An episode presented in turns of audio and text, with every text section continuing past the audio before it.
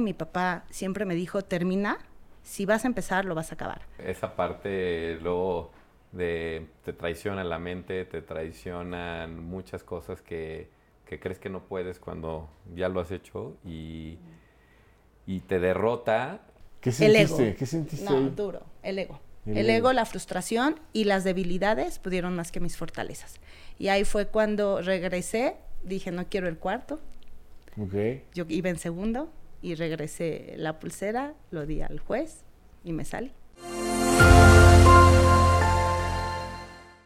Hola, ¿qué tal? Muy buenos días, buenas tardes o buenas noches, depende del lugar en el que nos estén viendo. Bienvenidos a este su espacio Líderes al Descubierto, ya por cierto en su tercera temporada. Me da mucho gusto tener esta vez en el estudio por primera vez a dos personas al mismo tiempo para poderlos entrevistar y compartir sus diversas historias. Ellos, como ya es costumbre, son unos grandes líderes, no solamente en el campo laboral y personal, sino también en lo deportivo. Es de ahí de donde nos conocemos, donde los vi corriendo, eh, sin posibilidad todavía, todavía lo enfatizo de alcanzarlos, pero con muchas ganas y mucha inspiración cuando los veo en esas competencias. Ellos son Laura Maribal y además está con nosotros Gabo Fernández. Laura está como Trade Marketing Manager en Lancom y fíjense que Gabo es el gerente de fletamento de PMI. Pero ¿qué tal si muy al estilo de líderes al descubierto, en lugar de que yo les cuente más de sus trayectorias, dejamos que ellos nos cuenten bajo esta manera muy sabrosa de contar historias, el famoso storytelling, nos van contando a la audiencia cómo es que fueron ustedes generando su carrera hacia el éxito. Que por cierto, en Líderes al Descubierto, en la revista C-Level, pensamos que el éxito es una cuestión eh, aspiracional. Es un ciclo que nunca acaba, ¿no? Eh, de ahí frases como que el éxito es el enemigo de la innovación, por ejemplo, ¿no? Si yo me siento que ya llegué y soy exitoso, probablemente ya no siga innovando. En ese sentido va ese tema. Así que creemos que el éxito es una carrera de obstáculos, ¿no? un deporte de alto riesgo. Y yo sé que ustedes tienen mucha experiencia en ello. ¿Por qué no?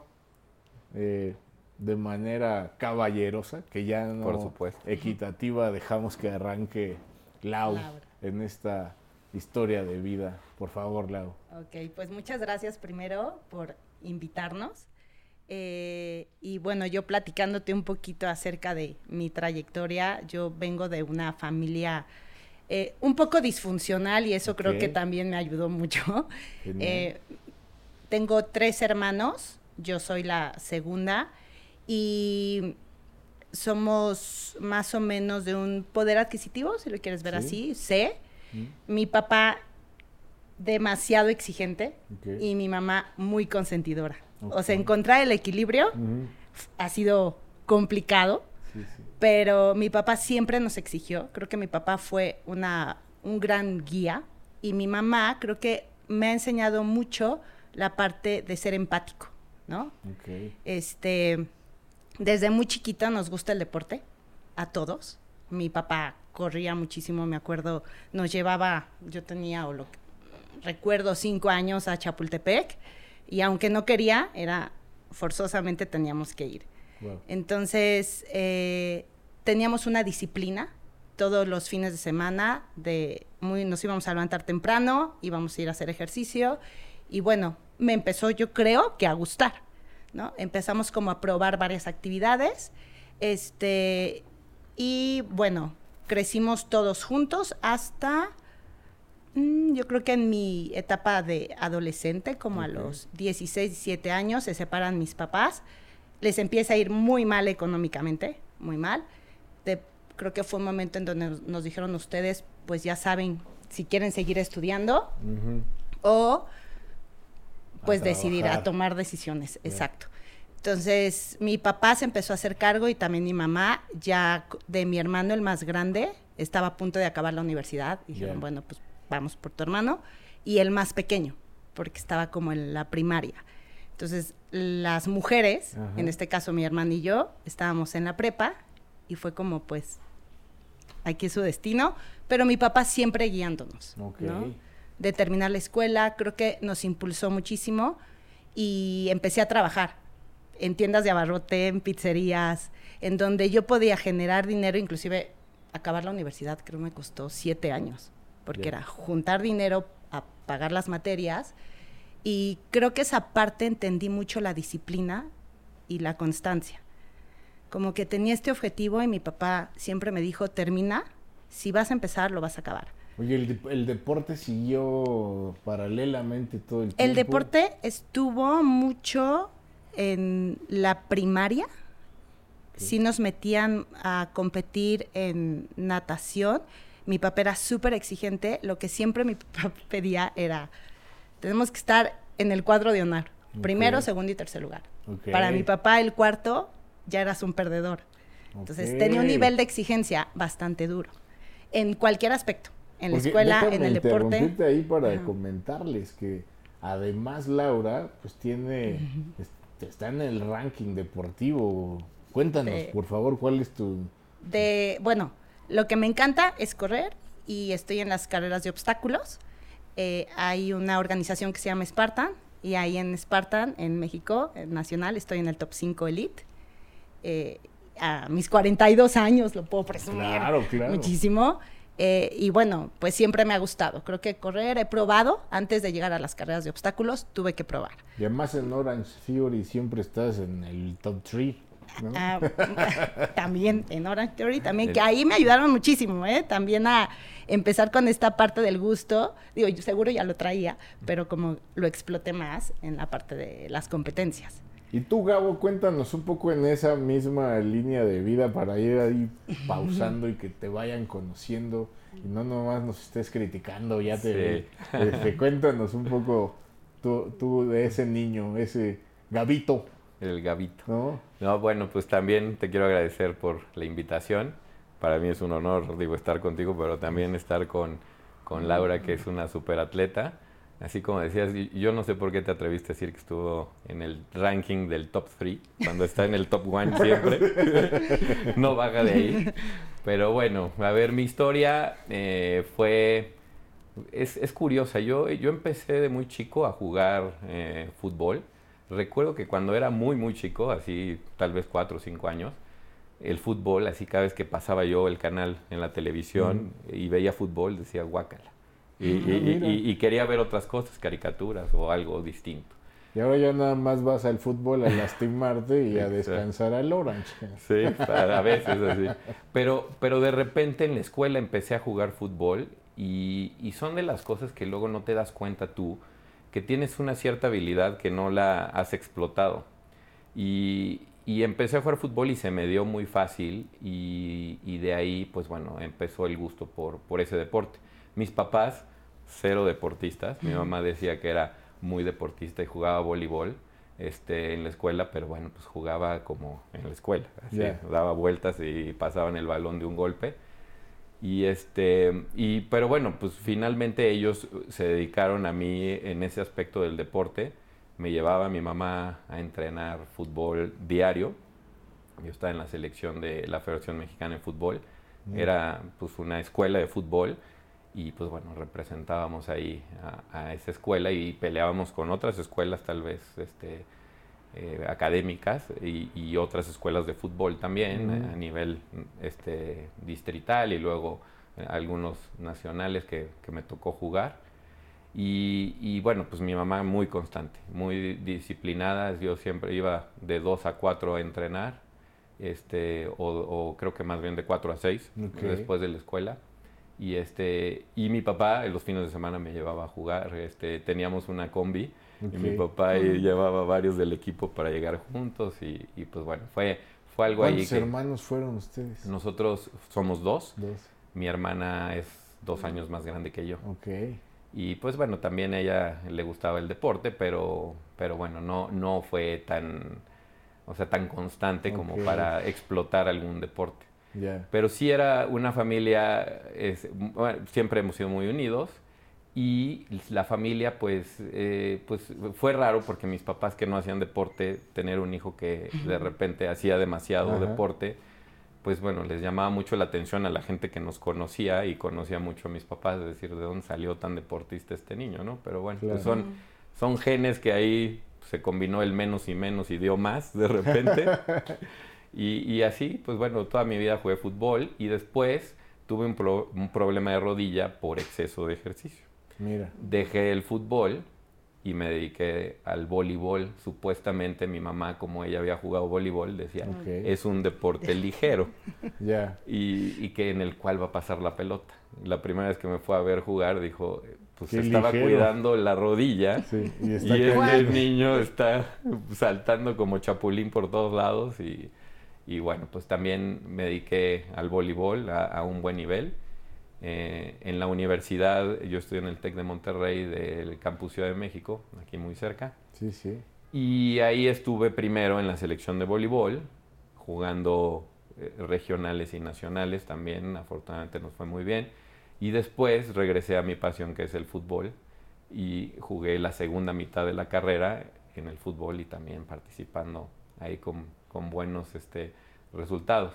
A la par, este, en la escuela pues hacía mucho atletismo también, había competencias de interescolares y entonces ahí me metía mucho a hacer el atletismo y de ahí empezó así esa semillita, pero como que no me encantaba mucho correr y yo prefería que me aventaran un balón y, perseguir el balón.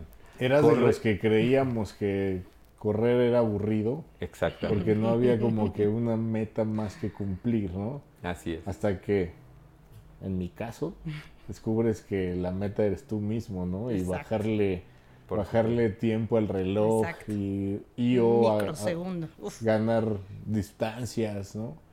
Muy bien, muy bien. Y luego, a ver, cuéntanos, Laura, ¿qué, qué siguió? O sea, vamos a, nos quedamos en esta parte del, mm. eh, donde ya tuviste que sacar pues tus estudios básicamente a costa propia ¿Cómo lo lograste?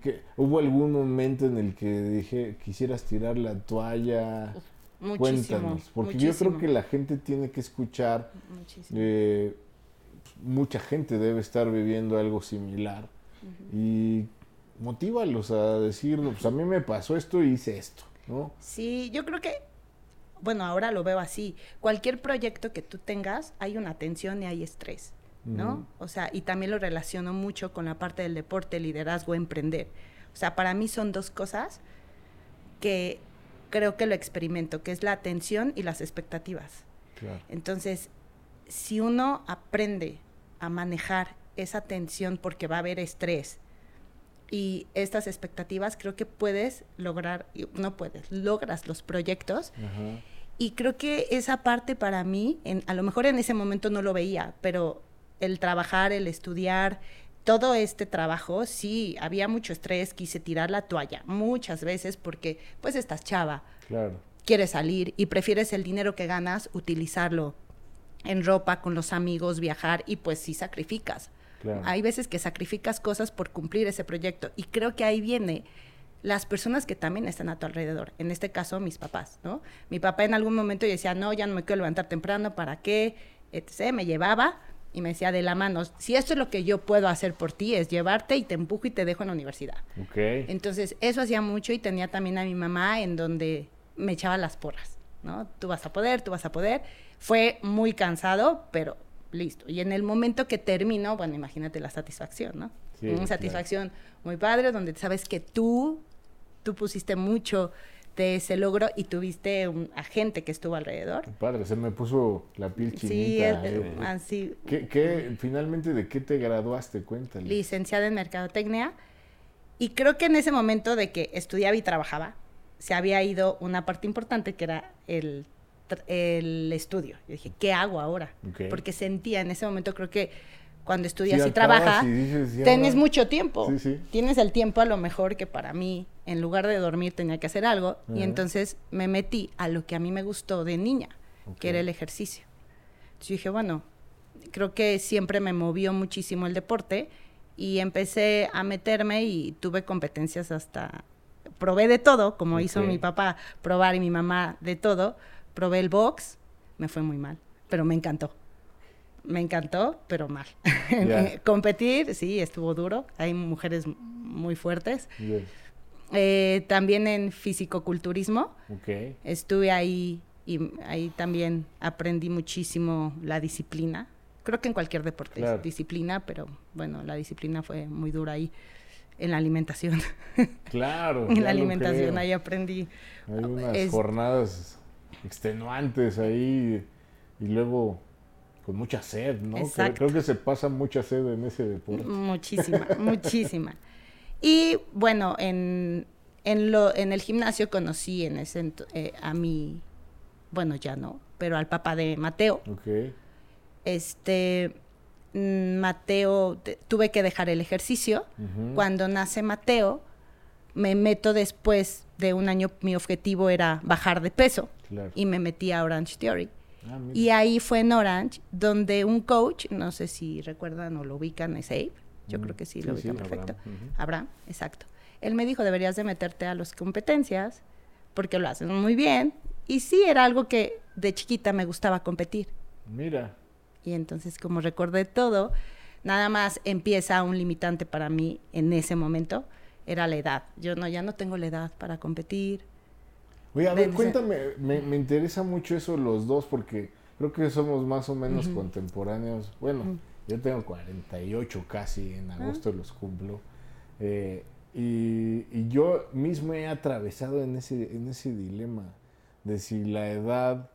Estoy consciente de que quizás ya no logras lo que hacías a los 20, 21, pero también de pronto siento una energía diferente y un desarrollo físico que nunca antes había sentido. Eh, ¿Qué opinan de eso? Si quieres, arráncale. Sí. Pues fíjate que es algo que yo también últimamente he traído en la cabeza, el- la edad. Ajá. Yo tengo 46, próximamente Fíjate. 47 en junio. Y, y- y también, digo, me sorprendo muchas veces de poder ver que estoy compitiendo con gente menor Sí.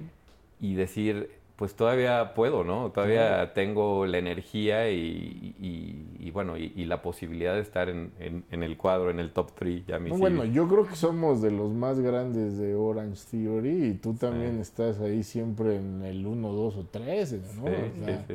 La verdad es que Pero- un gran referente. Sí, no, y, eso mucho es la disciplina y la constancia. Eso es básico en el deporte. Entonces, el, el no dejar de, de estar ahí, existe, ex- existe dentro de, de la, de la mejora continua una expectativa que todos tenemos, ¿no? Sí. Que es una diagonal completamente a 45 Claro. grados. Y la realidad es que uno va teniendo esa mejoría con una pancita hacia abajo y luego sube. Esa, esa línea va de esa forma. Claro. Entonces, el, eh, la- el área que se forma entre esa pendiente de 45 y, la, y la pancita que, Ajá. de la gráfica que va así, es la curva de la decepción, ¿no? Claro. Muchos se dan por vencido en esa parte. Pero si eres constante, te va a costar mucho trabajo, pero de repente llegas a un punto en donde ya empieza, en lugar de 45, pues ya va la pendiente un poco ma- mayor a 45. Y eso, eso, eso es increíble de ver los resultados de tu esfuerzo, de, de la constancia ahí de, en el deporte. Y pues yo creo que ese es el secreto para ser grandes de edad y, y competir con jovencitos. Oye, pues qué gran secreto revelado. De verdad, créanselo, porque fíjate que yo estaba en esas, ¿eh? Y, y justo estoy como en el quinto mes de haber regresado fuerte al ejercicio. Nunca lo he abandonado completamente, pero sí había tenido in- inicios fallidos. Y seguramente estaba en esa curva de la decepción. Exacto. Bueno saberlo. ¿Tú qué opinas? Sí, yo creo y coincido mucho con Gabo que cuando tú tienes un objetivo, pero que sea tuyo, porque a veces sin a veces te comparas y eso llega a pasar en las competencias. Claro. Y te enfocas a que tú seas mejor cada día con tu objetivo que tienes, creo que puedes lograr grandes resultados dependiendo la edad que tengas. ¿No? O sea, creo que yo Ese he visto el compromiso mismo, contigo, ¿no? exacto. Yo he visto que no necesitas a lo mejor ser el número uno, pero sí he visto el objetivo de gente que tiene 70 años cruzando la meta de un maratón porque se están planteando un objetivo y, so- y quieren ser mejor cada día. Entonces, Me gusta esa frase que dice hoy mejor que ayer y Exacto, mañana mejor que hoy. ¿no? Exacto. Y es con uno. Qué padre, qué padre. Entonces- Oye, pues a ver, vamos a tratar de regresar en esta historia. Ajá. Ya llegamos a las épocas de la universidad. Tú te gradúas ingeniero Industria. industrial y tecnologías. Tú mercadotecnia. ¿Qué tal? Ahora vamos a darle chance al hombre que Vas. pelee por la equidad, eh, que está tanto de moda. Gabo, Sí, gracias. este, cuéntame allí, ¿qué te llevó a elegir esa carrera? ¿Cómo te fue? ¿Fue fácil, difícil? ¿Esas épocas negras desveladas? ¿O piece of cake? ¿O ¿Qué, qué- cómo fue? Rumbo, a, por supuesto, a llegar a, a PMI. Y por ahí algún pajarillo me habló de tus, la- tus funciones altruistas, ¿no? Ah, cuen- sí. Vamos, vamos a lo profesional, ¿va? Perfecto. Pues mira, eh, ingeniería industrial fue una carrera que, que yo la decidí porque tenía mucha, pues es muy amplia eh, el mercado para donde tú te puedes Mm. emplear. En la carrera a mí me gustó mucho la parte de logística y me dediqué, en mi época profesional me he dedicado 100% a logística. Me gustó mucho, o sea, sí, sí me costó porque también la combinación con el deporte, eh, bueno, pues también te lleva, a- es una pequeña distracción. Antes de que te me vayas, déjame Sí. hacerte una interrupción para esto. ¿Qué cosa es la logística en pocas palabras? Porque en este programa nos ven gente que está a punto de elegir una carrera y a veces me gusta que quede más, más, más- más ciudadano, ¿no? ¿Qué es, ¿Qué es hacer logística? Pues mira, la logística también, así como la ingeniería industrial tiene mucha amplitud, la logística sí. es muy amplia. Pero va desde todo lo que es eh, este, pues, la compra de insumos, la transformación del producto y la parte final que es la venta, la distribución, ¿no? Bueno, este, en ese sentido. Que a veces Entonces- es tan compleja como llevar algo a todo el mundo, ¿no? O a todo un país que ya, ya demanda Sí. Yo, yo me acuerdo que, que durante la pandemia decían pues que le dejen la logística a Bimbo, llegan a todos lados, ¿no? La Coca-Cola ya Este, vimos, sí. Un poco planear todo lo que ocurre para que llegue esa, eh, eh, ese producto a, a su usuario final, ¿no? Claro, y, pero la esa logística es la parte final de, claro, ese- proceso. es la colita de, de- lo que es el proceso. Claro que también existe pues mucho el just in time famoso que yo yo después de graduarme entré a Volkswagen a la parte de planeación de producción en donde nosotros ahí teníamos que estar pues muy muy en comunicación con, la- con todos los proveedores para que el just in time llegara y no pararan las líneas de producción, por ejemplo, de un auto Que es que es carísimo. Y muchas empresas cuando fallaban quebraban porque el costo es muy alto, ¿no? Claro. Entonces Y ahí con los alemanes, vaya que el reloj cuenta, ¿no? el reloj cuenta. Entonces, bueno, pues eh, ahí empecé mi, mi, mi profesión, mi, mi carrera profesional en Volkswagen. Y después eh, me, me cambié porque pues, ahí estaba muy chavo yo, vivía en Puebla. Yo ya, yo ya tenía a mi novia actual esposa. Entonces de repente me hablaron para, para venir a, a México a trabajar en Coca-Cola Company. Entonces en la parte también de logística de- de- del centro de distribución. Y me pareció fantástico. Ahí también tuve un buen crecimiento en, en la parte de, de- de distribución Bueno, en es Coca-Cola. importantísimo la manera en la que se distribuye, ¿no? Claro, claro. Eh, eh, Coca-Cola, eh, eh, bueno, la compañía Coca-Cola Company Sí. distribuye todo el concentrado y bases de bebida a, a nivel nacional y todo se distribuye. Entonces teníamos que estar súper pilas para que no les faltara a ninguna embotelladora y por lo tanto a ningún a ninguna parte de, México país, sí, sí, sí. que llegan a todos lados como ahorita comentábamos. Después me fui a la a Unilever, donde yo creo que tuve mi, mi auge ahí en mi crecimiento profesional, en planeación de producción, estuve ahí, me encantó, teníamos ahí la parte de, de alimentos, Mm. yo era responsable de las marcas de eh, Hades, que en ese momento era parte de Unilever, ahora pertenece a Coca-Cola. Y em, también lo que es Nor, los cubos Nor y Mm. todas las sopas, y etcétera, ahí éramos responsables. Entonces teníamos que hacer una planeación muy importante porque yo estaba encargado de los insumos, de la producción, de darle el seguimiento, que sucedieran las cosas que planeábamos, y de la distribución, bueno, en nuestro caso eran a los tres centros de distribución más grandes que, que había de Unilever. Entonces, bueno, era una distribución este, de, tres puntos, pero, pero finalmente retadora porque pues, jugabas con niveles de inventarios y todo. Y, y, pues yo creo que ahí tuve mi, mi, despegue y me gustó muchísimo ahí este, estar, bueno, en, en esa empresa, muy buena empresa. Pues ahí se nota en tu carrera un crecimiento que seguramente obedeció al cumplimiento de metas, ¿no? Así es. ¿Por qué no le dejamos ahí para que ahora Laura empate esa parte de la carrera? Ah, yo tengo temas con logística a veces.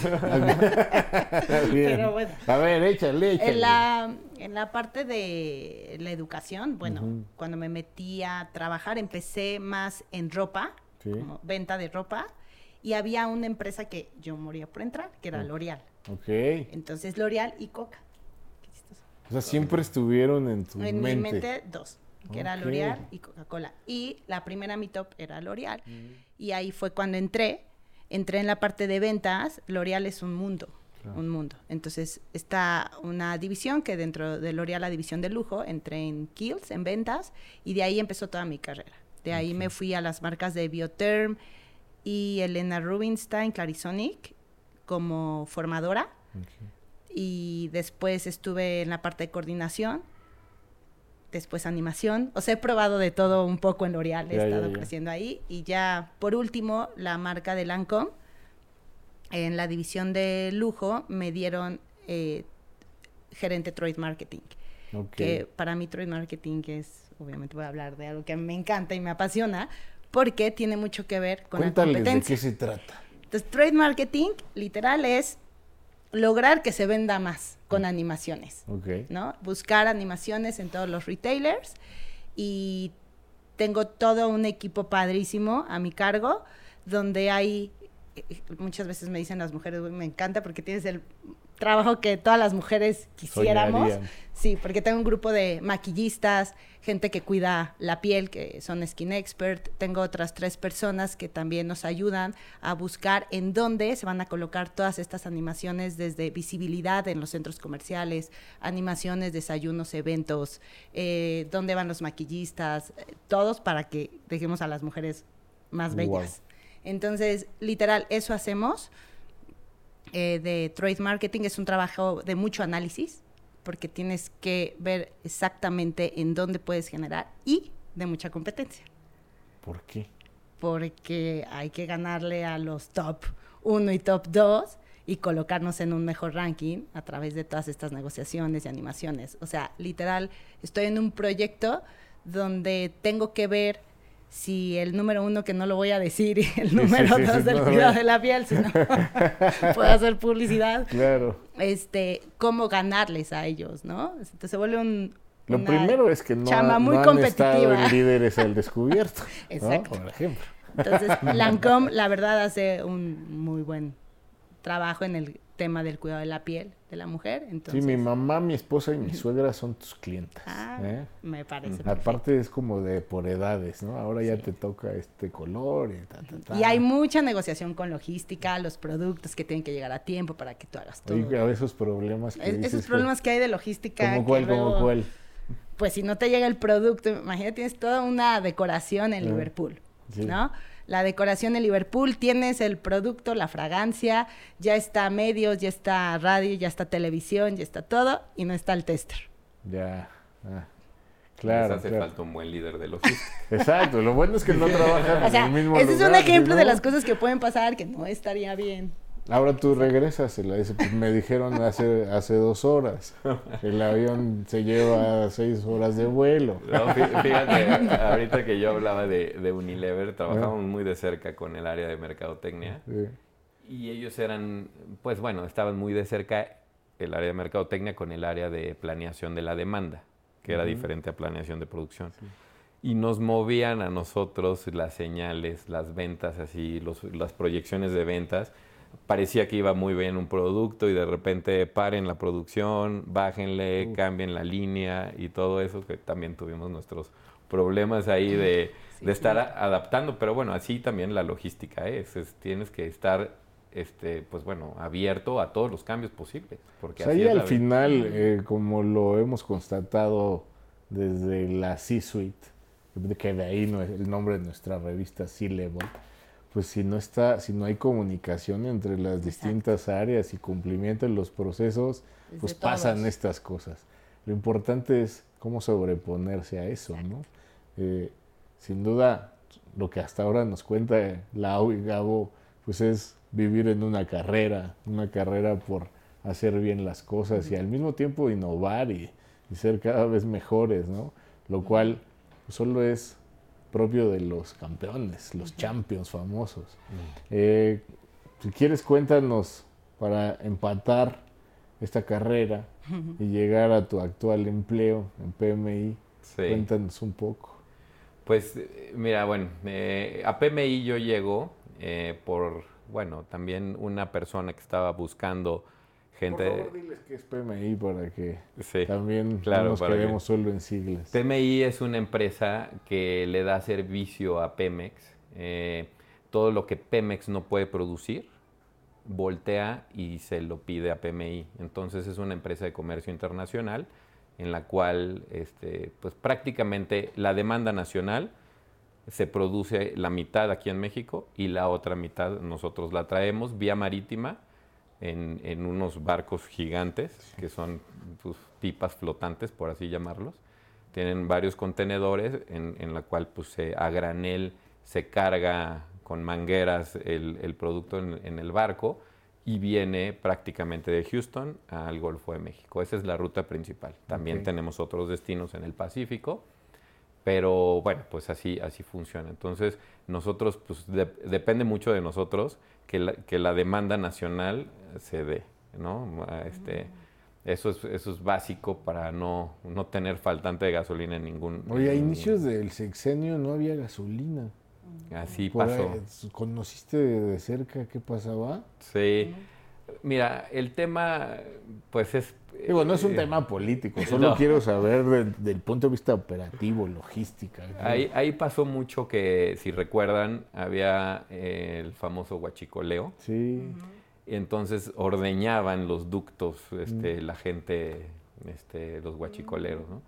Entonces lo que hicieron fue cerrar ductos y eso entorpeció la logística. Es muy rápido mover la gasolina por un ducto. Claro pero mover la vía terrestre es demasiado, es muy tardado, muy lento. Entonces, e, e, el tema es que pues estaban saturados los tanques de las terminales marítimas, de, bueno, de, los puertos, y nosotros pues no podíamos descargar a los barcos. Entonces, no era tanto que faltara gasolina. Nosotros teníamos alrededor del país varios barcos fondeados, esperando ser descargados, pero no había esa agilidad de mover el producto pues por el entorpecimiento de pues los tanques se vaciaban mucho más lentos que cuando abrías la llave y se iban por el ducto.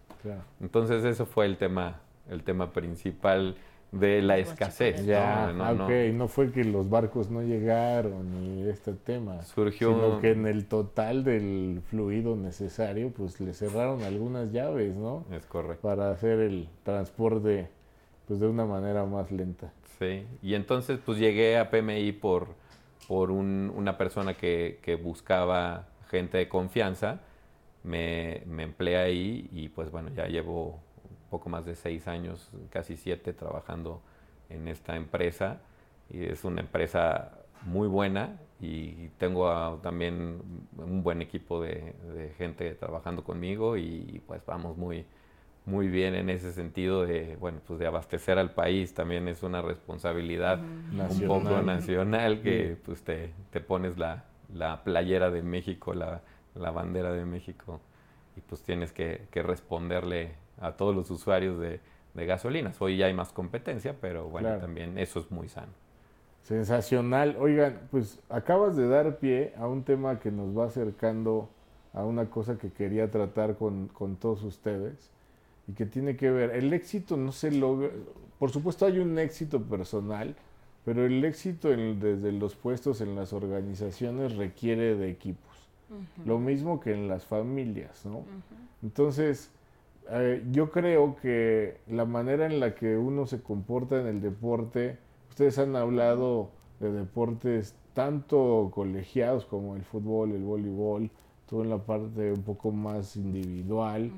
No sé si también hiciste deporte de, conjunto, pero sin duda, ya que hablas de todas estas activaciones, decías, o promociones, no sé cuál es la palabra correcta, tú me corregirás, pero necesita de organizar a la gente y es donde el liderazgo empieza a jugar un papel muy importante. ¿no? Este, no se requiere ser solo jefe, sino líder, que es una cosa muy diferente. ¿Cómo hacen ustedes para inspirar a, sus equipos?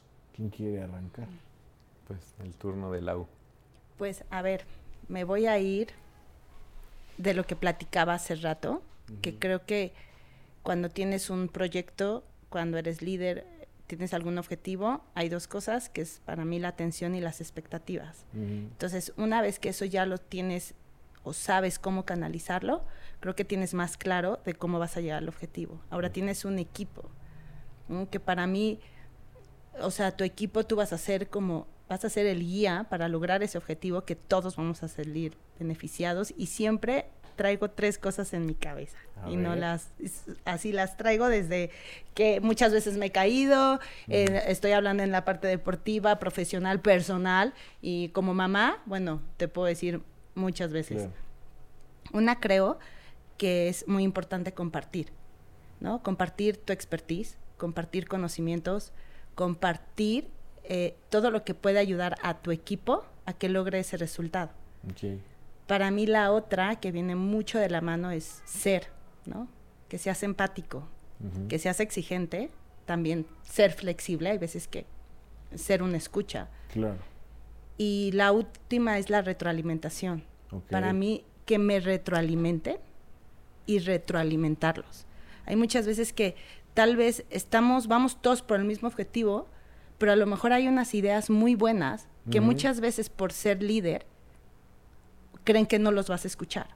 Ok. Entonces, en el momento en que tú te planteas y tenemos una retro y quiero escucharte, porque para mí tal vez va a ser muy valioso lo que me diga algo que tal vez yo no estoy viendo, ¿no? Y ahí viene un poco de ser humilde. Sí, sí, sí. Entonces, escucharlos y creo que con la retro que también uno le dé a tu gente, se logran los objetivos. Para mí creo que son de las tres cosas que ocupo personal, profesional y en lo deportivo. Oh, pues muy buenas, muy buenas. Hasta parece ciclo, ¿no? Porque... Y, te das cuenta, porque también en el deporte eh, tengo a mis grandes amigas que ellas son el número uno, número dos, en el caso de Esparta en México y en Mundial se han colocado en seis o siete. Pero en el momento que estamos en la competencia somos rivales. Claro. ¿No? pero también nos compartimos, nos retroalimentamos, nos damos consejos y somos también empáticos. Y alguna vez que fallamos algo, pues sí, porque a veces el ego. Claro. El ego es como algo importante en cualquiera de estas situaciones en donde juega también un papel importante. Entonces creo que esas tres cosas son las que siempre ocupo. Vaya que el, e, ego puede jugar a favor o en contra, ¿no? Hay que, siempre creo que todo concepto tiene dos lados de la moneda, un doble filo. Eh, y por ahí un pajarito me contó, donde en una última competencia el ego te jugó. Me jugó. Ahí. Apenas. Pues una experiencia. ¿Por qué no la cuentas? Ay, a ver.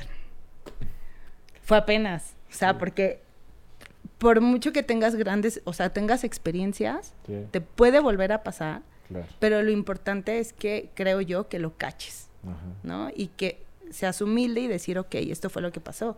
Entonces, literal, iba, iba muy bien, iba en segundo lugar, a punto de llegar, ya estaba que a tres, cuatro obstáculos. En esta competencia es tienes que pasar el obstáculo sí o sí, si no se acaba la carrera, entonces no hay castigos, no hay nada. Entonces ya estaba en el, sí, era como, me faltaban cuatro de 22 obstáculos, ya estaba la meta. Y en ese obstáculo no lo pasé. Una vez, dos, tres. Y estaba en segundo, llegó el tercer lugar. Me alcanzó. alcanza. Me alcanza. Le doy chance. Ya no podía también el desgaste de los brazos. y lo hizo con una facilidad brutal, ¿no? La mente empezó a jugar, pude pasar ese obstáculo, ya me faltaban menos, me costó mucho trabajo los otros tres o dos y llega la cuarta. Ok, Yo ya estaba en tercero, me dio alcance. Entonces de ahí era una, un obstáculo que es la cuerda. Yo no la pude subir cuando es un obstáculo que normalmente la practico y lo hago. No lo pude subir, pero yo creo que ahí ya me desconcentré, ya perdí el foco. Ella lo pasa, sigue, todavía me dio la mano.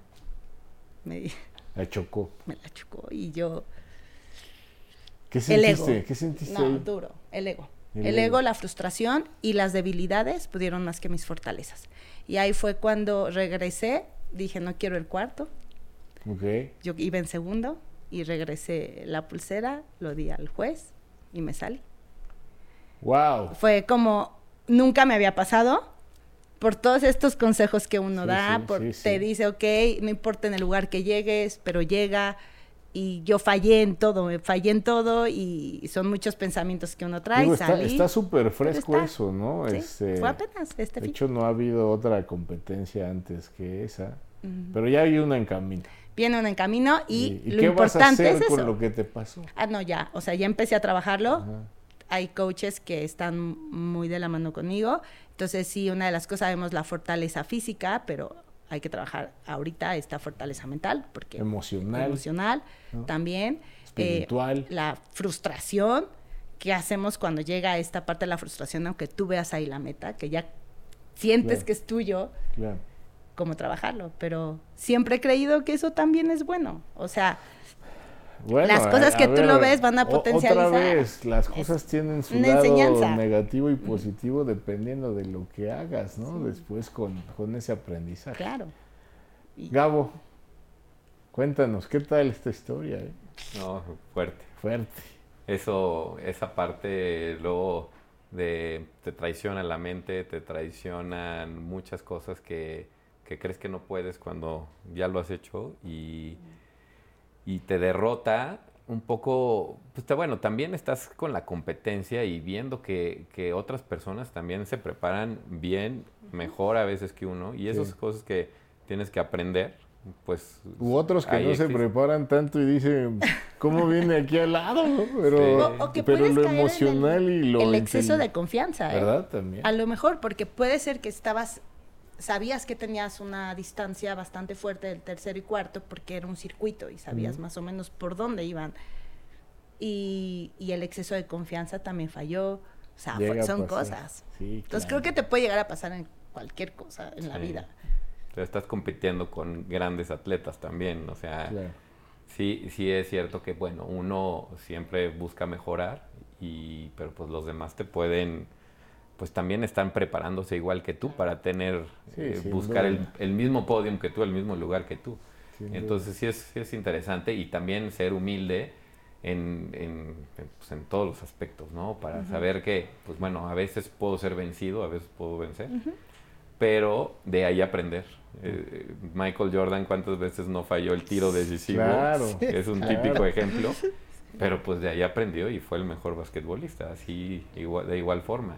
Yo, por ejemplo, eh, hablando de, del Orange que nos conocemos, eh, pues bueno, es una inspiración poder estar corriendo con alguien mejor que tú. Laura es mejor que yo en muchos sentidos, en varias disciplinas.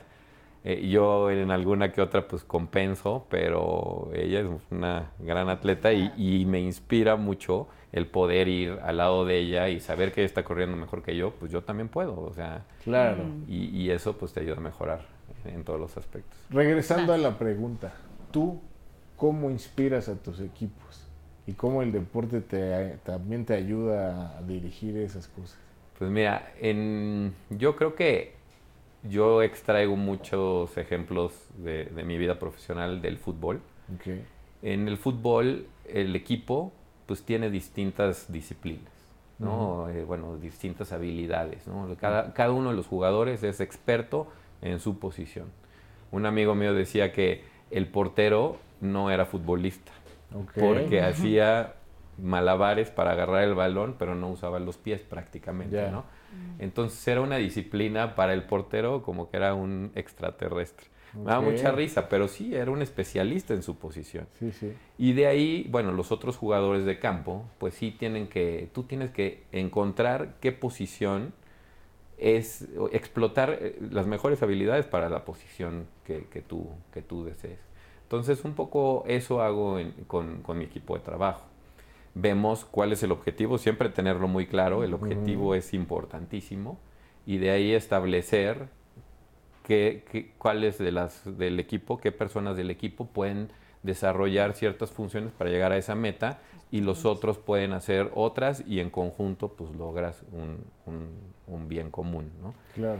Y, y de, bueno, yo tengo también una filosofía de que les comparto mucho a mi gente de- que, que colabora conmigo, pero también a mi Y a familia. Todos ellos. Y a todos ustedes también se los, se los comparto, pero siempre es buscar ser mejor persona. Ok. Ese es el objetivo que tú tienes que hacer. Hace rato lo comentábamos aquí, eh, el, el ser, y yo busco ser mejor un 1% de lo de ayer. Claro. Entonces, si tú en un año eres un 1% mejor cada día, al, al final del año vas a ser 37 veces mejor.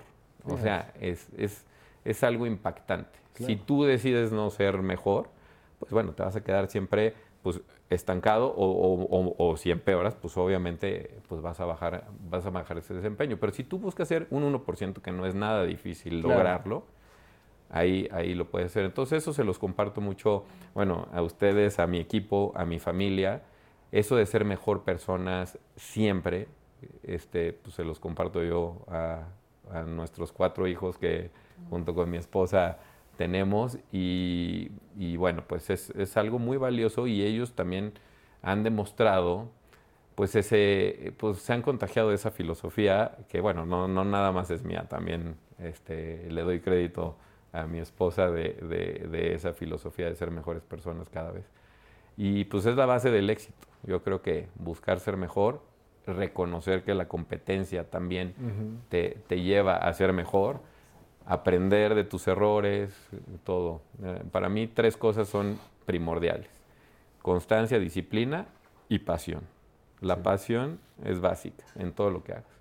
Fíjate. A mí me apasiona mucho la logística, me apasiona mucho el deporte, el fútbol, etcétera, y eso es lo que a mí me ha llevado a, a, pues, a donde estoy en, en- en todos los aspectos. Y sin duda eso te va a, demandar del conocimiento, ¿no? Porque fíjense que hay como un dilema entre qué es mejor, mucho conocimiento o mucha disciplina, ¿no? Y parecería que el uno sin el otro no funcionan, pero jala más la disciplina, ¿no? Claro. Inclusive. Parecería que lo otro va a venir por a- añadidura. Oye, qué, qué buena cosa, porque miren, a ver, vamos, vamos a esta parte sabrosa del... Ya los descubrí. Aquí en Líderes al Descubierto. A ver, de ti, Laura, me parece que eres una persona que sabe caer, pero sabe levantarse. Que a partir de la disciplina que te imprimió tu padre y también el, el que el hecho que tu madre te haya consentido te lleva a tener que tener un balance en la vida, que estoy seguro que a Mateo se lo estás administrando de poquito en poquito. Eh, no sé si lo viste, pero dijiste que para tu padre solamente el 1, el 2 y el 3 era el que valía. Probablemente eso influyó Eso en influyó que estando en el muchísimo 4 el fin de dijeras, yo no quiero estar. Y eso me hace recordar que había veces que cuando uno era eh, pues de alto rendimiento en la escuela, por ejemplo, yo fui así de 9.5 para arriba y de repente si un día llegaba al examen y veía que no lo iba a lograr, decía, aquí está, no lo tomo y me voy al final o al...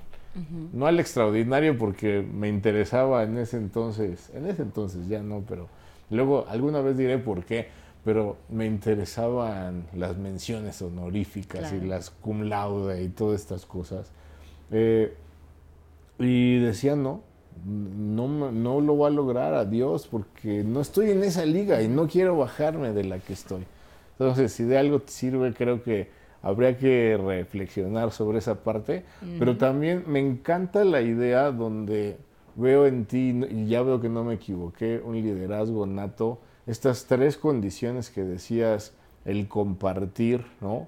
El comunicarte y el retroalimentarte con el equipo, me parece que forma una triada muy interesante, que luego acá el Señor complementa, ¿no? Con esta, también esta parte de ser mejores personas, ¿no? Y de ubicar las características propias de cada persona. Ahí ya apunten esas cinco como propias del liderazgo de los equipos. Eh, y que sin duda eh, lo que sí es una persona de cuidado cuando de competencia se trata. Sí, eso sí. ¿eh? El fin de semana estaba viendo unos tenis y vi unos que atrás decían, don't follow me, no me sigas. Este, y creo que los podrías calzar muy bien. Gracias. Y tú, Gabo, me parece que sin duda alguna, siempre con una primero destacar una persona que siempre está sonriendo. Mm. Eh, y que me parece que eso, eso demuestra tu bonomía. Eres una buena persona. Se, la, gente se respira. No digo que tú no, pero este señor tiene esa, esa condición de, de sentir que es una persona buena. Y, y, me parece que trasladar eso en todos los ámbitos de tu vida, también una persona que no se derrota, una persona que es muy compartida, me parece que revela secretos que mucha gente se guarda y que ahora por primera yo escucho por primera vez esto de la curva de la decepción y tales cosas que creo que mucha gente de nuestra edad o incluso más jóvenes ahí se quedan estancados. Así que me encanta, me encanta esa parte. Y además te veo un gran amor y pasión por tu familia. Has mencionado varias veces a tu esposa, a tus hijos. Me parece que esa parte te, da una, un aspecto fundacional muy interesante hacia tu vida que trasladas, como ahora lo dices, en tus equipos, en este liderazgo de equipo. También un guerrero, una persona que eh, uno quiere estar al lado de gente como ustedes para, para irse superando, ¿no? Así que me encanta tenerlos aquí y haber descubierto esta parte. Y fíjate que no me gustaría irme de este programa, por supuesto creo que da para muchas más, pero en esta, en esta ocasión me gustaría que me cuentes un poco de esa parte que me soplaron en relación a que ayudas desde una fundación al, salvamento de los matrimonios y toda esta parte. Cuéntanos, por favor. pues mira, esa, esa parte a mi esposa y a mí nos tiene muy contentos de poder participar con esa fundación. Es una fundación que formó un sacerdote eh, polaco. Mm y en el cual pues, él se especializó mucho en, en, el tema de matrimonios. La gente lo iba a ver muy seguido y le hacía preguntas y él pues en algún momento tuvo una larga fila de gente pidiéndole consejos. Él extrajo todas esas preguntas y esas inquietudes que tenían los matrimonios y dijo, hay un común denominador. Entonces, pues muchas veces tú querías hacer una cita con él para pedirle un consejo y se tardaba tal vez meses en recibirte. Okay. Entonces, pues a veces llegaba tarde tal vez ese consejo. Entonces, él desarrolló unos programas muy interesantes. Este, la fundación se llama Family Support Foundation. Okay.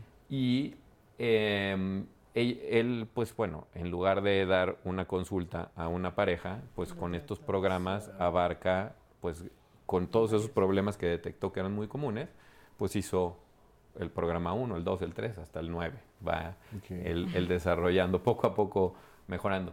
Estos programas no, no son eh, este, pues para matrimonios que estén mal. Solamente. Ah, no necesariamente. exacto. Ayudan muchísimo, obviamente, a los que están mal, pero también fortalecen a los que están bien o los que creen no necesitar. Y ahí mi esposa y yo participamos siendo coaches como este, en las actividades de los talleres. Se dividen en tres, una conferencia que da el, sacerdote, un taller que damos el matrimonio, que somos coaches, y una tercera parte que es un diálogo en pareja ya de los participantes. Y así se repite durante el día, bueno, son dos días eh, los cursos, y se repite eso seis veces. Entonces es conferencia, taller y diálogo, conferencia, taller y diálogo durante seis, seis módulos durante el programa 1 y etcétera. Y nos gusta mucho poder dar un, un, poco de lo mucho que hemos recibido y hemos sido bendecidos, mi esposa y yo, de un gran matrimonio, una gran familia, poderlo reflejar y ayudar a otros mm. a, pues, a, lograrlo, también, también es algo. Y, nos, y no solo es eso, también el estar ahí a nosotros nos hace ser un mejor matrimonio, que es de lo que yo decía, ser mejor persona.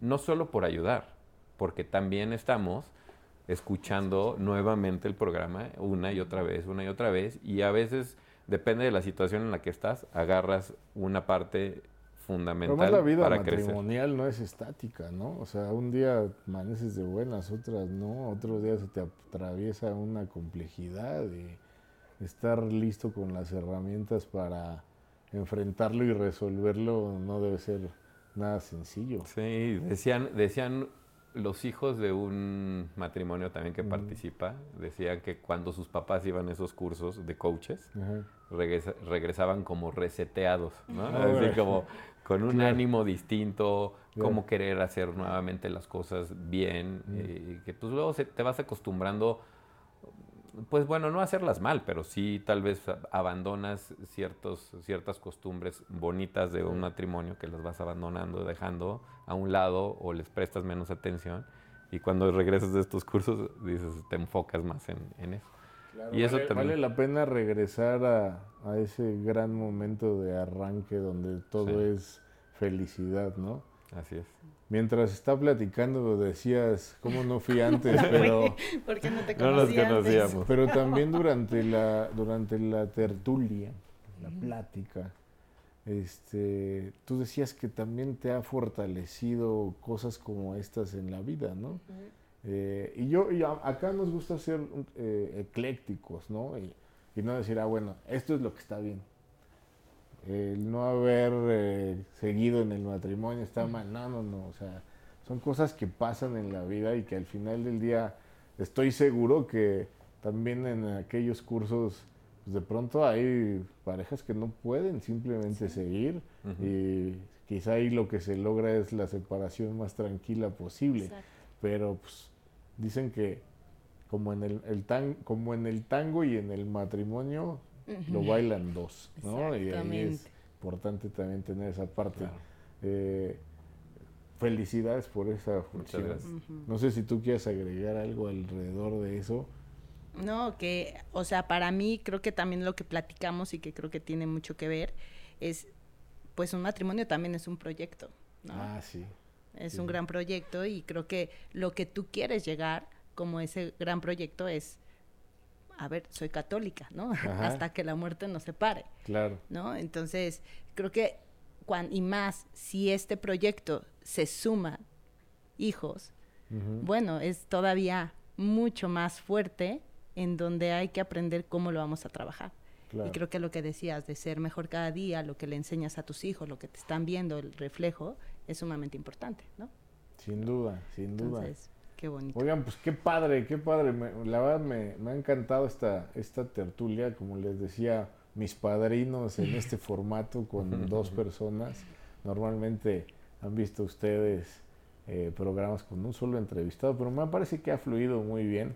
Y bueno, eh, al estilo Líderes al Descubierto, sí me gustaría que además de todo lo que ya le dijeron, si pueden puntualizar uno, dos, tres, los tips que les vengan a la mente para esas niñas, niños, jóvenes, no tan jóvenes o matrimonios, para que se ahorren algunos pasitos en la búsqueda de esto que llamamos éxito en esta aventura llamada vida.